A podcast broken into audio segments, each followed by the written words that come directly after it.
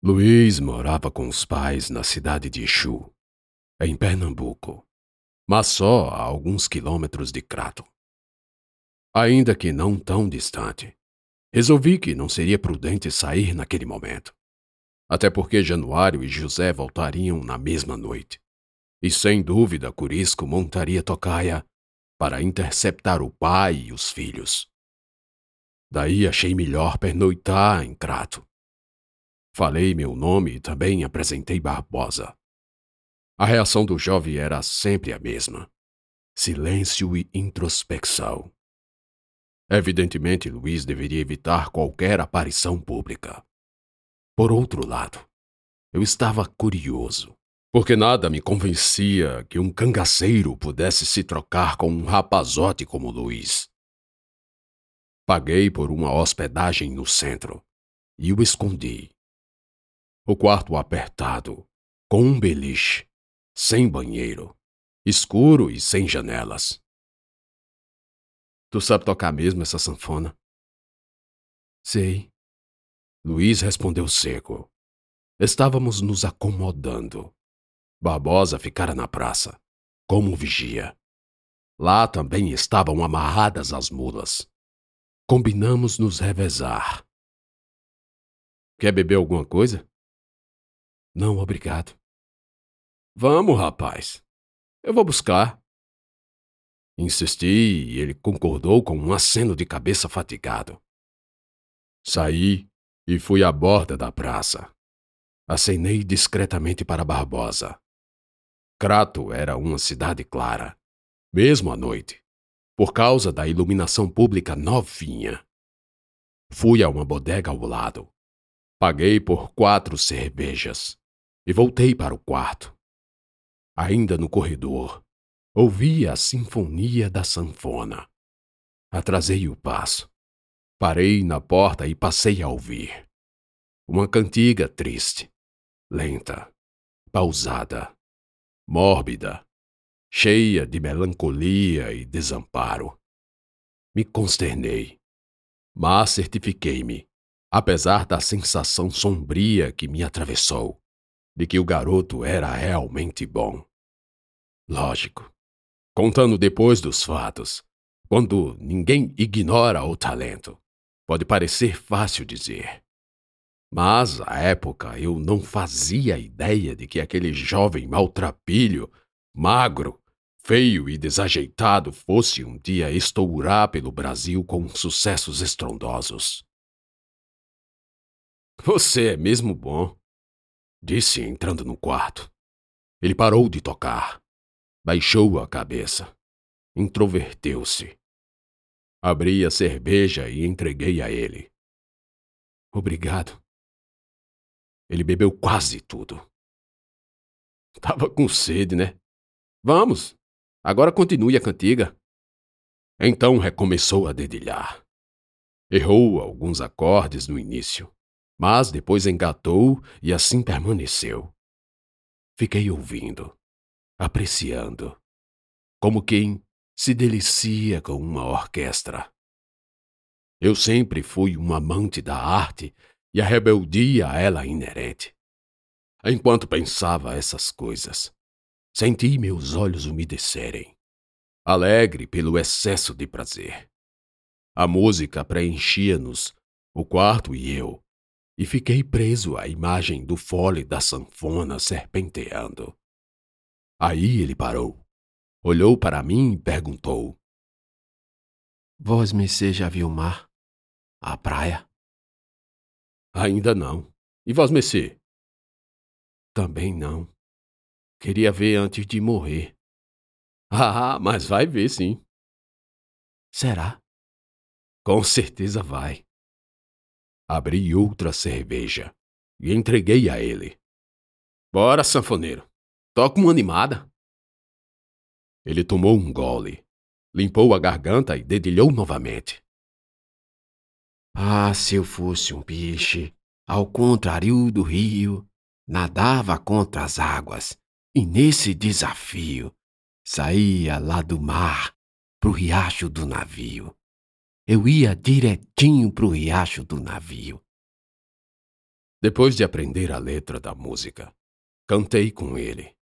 E nós estávamos nos empolgando, animados, obviamente, pela cerveja, que logo o dono da hospedaria bateu a porta, reclamando do barulho. Gritei um pedido de desculpas e sorri para Luiz, que pela primeira vez me mostrava os dentes brancos com espírito renovado. ah, então, Luiz, sanfoneiro topado, o que você fez para deixar o cangaceiro mordido do porco? Ele fechou a cara, mas depois acenou com um sim, concordando em falar. Pôs a sanfona de lado. Tratava como que uma criança de colo no sono. Eu nunca disse nenhum A pro lado da mulher dele. Não? Não, senhor. Tava tocando na praça nessa praça aí da frente, para ganhar umas moedas. Aí ela apareceu e ficou lá dançando e ouvindo. Quando pensa que não, aquela ruma de homem chegou e o macho dela desceu do cavalo bufando, brabo, decidido a levar a mulher embora. Eles começaram um bate-boca e ela largou uns desaforos pro lado dele, que não deixou por menos, e começou a descer a pancada. Bateu, bateu, e quanto mais batia, mais a mulher xingava de corno, de chifrudo, que ia fugir comigo, e que ele só era homem quando se juntava com o bando, com um revólver no quarto. Eu já tinha parado de tocar, e já estava me saindo quando o cangaceiro me jurou de morte. O povo, uns dois ou três, se chegou e pediu a ele para deixar pra lá, para esfriar a cabeça. Rapaz, o menino tá inocente, não carece o senhor fazer uma desgraça com ele. Disseram. Mas o homem estava transtornado. Foi aí que chegou o tal de Curisco e puxou ele para longe. Eu avisei o José e me escondi. Não vou esquecer nunca. Ele com aquela faca na mão, dizendo que ia cortar meu pescoço. Os olhos de Luiz brilharam à luz débil da lâmpada. Ele vai me matar. Não vai não, pensei. Porque eu quem ia matar o cangaceiro. Como? Ainda não sabia, mas naquele lapso de momento, o objetivo me invadiu e fincou o alicerce e começou a crescer como uma construção. Construção. Uma ideia. É melhor vos mercê dormir. Amanhã vamos sair bem cedo. Depois de um tempo, Fui render Barbosa para que ele também dormisse. E notei, da praça de onde estava, a construção da estação ferroviária de Crato, inaugurada em novembro de 1926. Todavia, naquele final de janeiro, início de fevereiro de 1926, parte da alvenaria da construção já estava levantada. E aí, chefe, o guri, tem medo de morrer. Respondi e olhei para as nossas mulas. Barbosa, tu se garante com aquele rifle? Bah, não é o Bento, mas faz estrago. Respondeu. Bento era o nome do rifle que Barbosa usou para matar jagunços do Coronel Salvador, quando fui resgatado com Ana. Daí apontei para o alto da construção da estação com nove ou dez metros de altura. Dali, dá para meter uma bala num chimango parado aqui, onde a gente tá? Talvez. Só tentando. Ele me olhou curioso. Pressentiu o desafio. E sem titubear, reformulou a resposta. Bom, se você quiser que o chimango leve um balaço na cabeça, só tentando. Mas bah, se for na caixa dos peitos, acerto de certeza. Pois então vá dormir, que amanhã vai precisar acertar. Durante o resto da noite, até a aurora, quando a barra do dia quebrou no horizonte, pensei em tudo. Voltei para a estalagem, arquei com bom café para todos e disse a Luiz: Luiz, eu gostei demais de ser seu amigo. E eu do Senhor. Nem era tão grande a distância que separava nossas idades. Eu ia pelos dezoito, e ele tinha 14, suponho. Então, eu quero te livrar desse cangaceiro. Mas tu vai precisar fazer uma coisa. Que coisa? Primeiro, confiar em mim. Depois, pegar a sanfona, se sentar num tamborete ali na praça e tocar. Aí ele brecou, empalideceu, resistiu, cogitou que eu o abandonava, dando para trás, e disse: de jeito nenhum. Não queria fazer isso. Pedi mais uma vez para que acreditasse em mim, confiasse em mim. Ele vai me dar uma facada meio-dia em ponto. Antes eu mato o safado. Só há esse jeito de resolver de vez. E todos têm que ver que foi outra pessoa que matou. Sussurrei esse final. Quem? Só confia em mim. Respondi e me abaixei para pegar o instrumento. Pôs a correia de couro em volta de seu torso. Precisa de coragem, homem. Luiz ainda permaneceu recalcitrante, incrédulo. Hesitou por alguns segundos. Rezou na brecha do tempo. E enfim concordou. Aposto que anuiu aceitando que já era um cadáver como parecia ser antes de nos encontrarmos. Espere eu voltar, disse Saí. Lá fora expliquei todo o plano a Barbosa, detalhadamente. Contei também o porquê de toda a raiva do cangaceiro. Chefe, dor de cotovelo é perigosa. Ele pode dar um fim no garoto. Eu sei. Por isso, não erre o tiro. Ao fim, o liberei para subir na construção, entregando-lhe rapadura e água. Ele tocou no chapéu de palha de abas enormes e sorriu para mim. Os homens que trabalhavam chegavam aos poucos, e nenhum se atentou quando Barbosa subiu pelos andaimes, escadas e cavaletes, com um rifle atravessado nas costas. Dali corri para uma casa de fogos. Em todo lugar há quem venda fogos de artifício.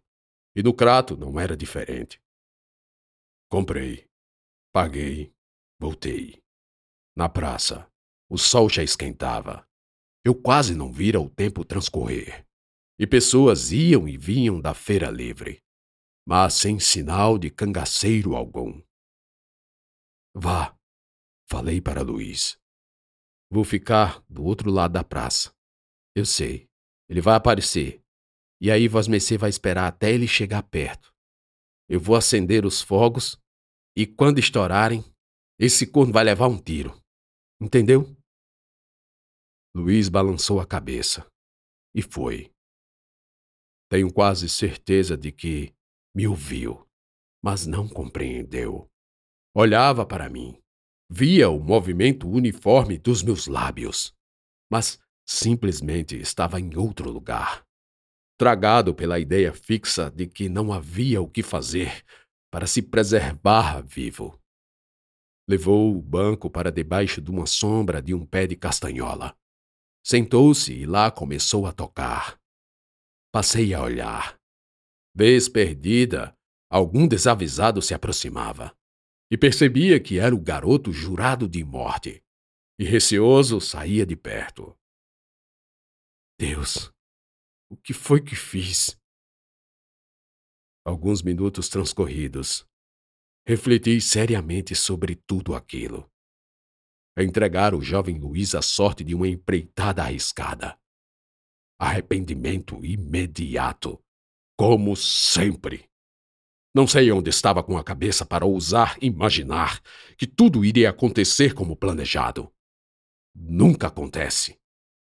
Um arpão de desassossego me varou o estômago. Frio, calor, suor, brisa quente o secando.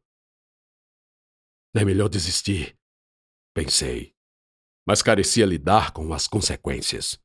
E nisso o sol se moveu mais um pouco, e mais um pouco, e bateu no zênite reto sobre nossas cabeças.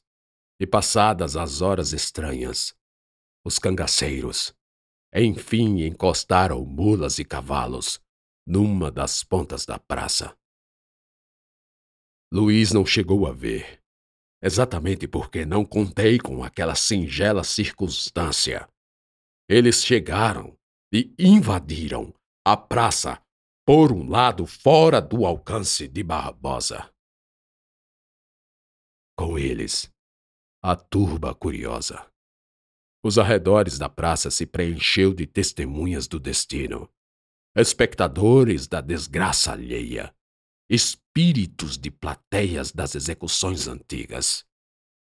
Mas ninguém chegava perto o suficiente, embora aproveitassem a distância para ver o desfecho com precisão. Olha para trás, Luiz! Cheguei a sussurrar, mas as ondas sonoras se desintegraram dois passos à minha frente. O jovem resignou-se à morte. Qualquer um podia chegar ao alcance de sua garganta, para cortá-la como se corta de um frango. O cangaceiro que lhe jurara de morte subiu a calçada da praça e passou a caminhar na direção do sanfoneiro.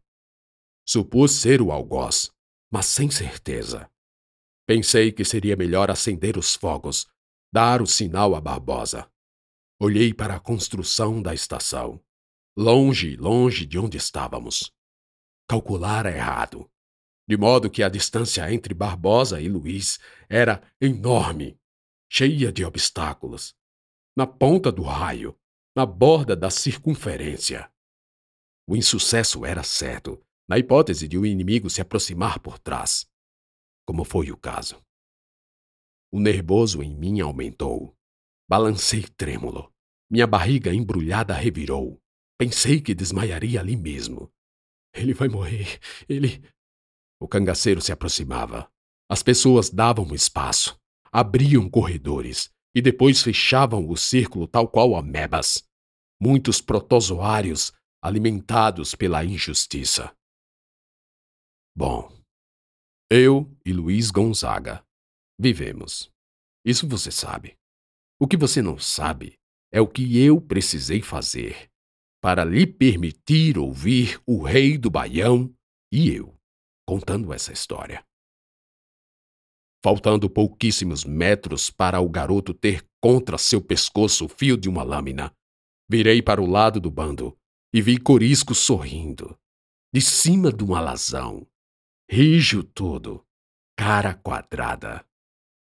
E como se não bastasse a presença risonha do safado, na garupa com ele, uma sirigaitazinha toda de dentes à mostra.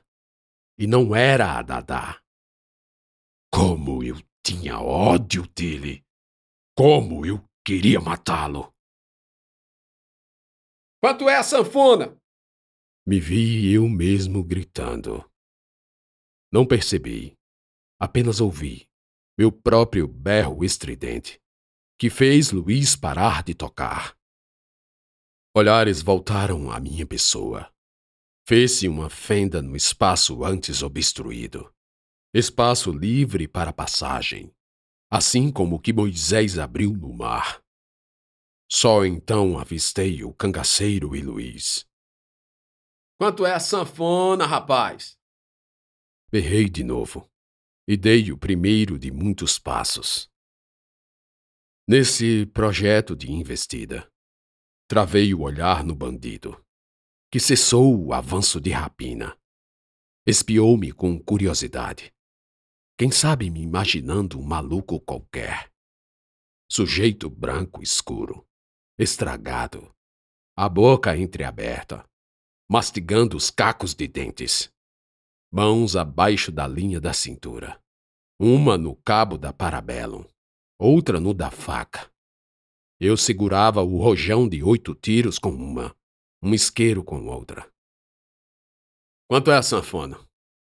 Falei no meu tom normal, com metade do caminho vencido, já a dois passos do chifrudo. e às seis ou sete de Luís. O círculo mundano de homens e mulheres engrossou e se alargou. Mais gente queria ver a reviravolta.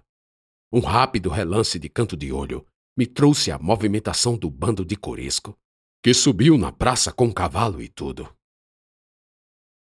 A sanfona, rapaz! Disse a quarta vez diante daquele silêncio tangível que nos espremia. Então o cangaceiro de cara chapada, nariz quebrado, quem sabe por um coice de cavalo, enfim falou. Depois que eu arrancar a cabeça dele, eu lhe dou a sanfona de presente. Assim não dá. Sorri e falei. Pois que eu preciso de um professor para me ensinar. Vixe, então parece que vós mercê vai ficar sem aprender a tocar. Ele disse e arreganhou os beiços, rindo, como se isso tivesse alguma graça. Não, é vós mercê quem vai ficar sem sua cabeça. Daí o cara feia fez uma carranca, sobreposições de coisas horrendas. Muito atrevido você é. Melhor que ser corno. Como é a história? A história é essa. Vamos pular a conversa fiada. Falei e completei. Quero desafiá-lo para um duelo de pistola.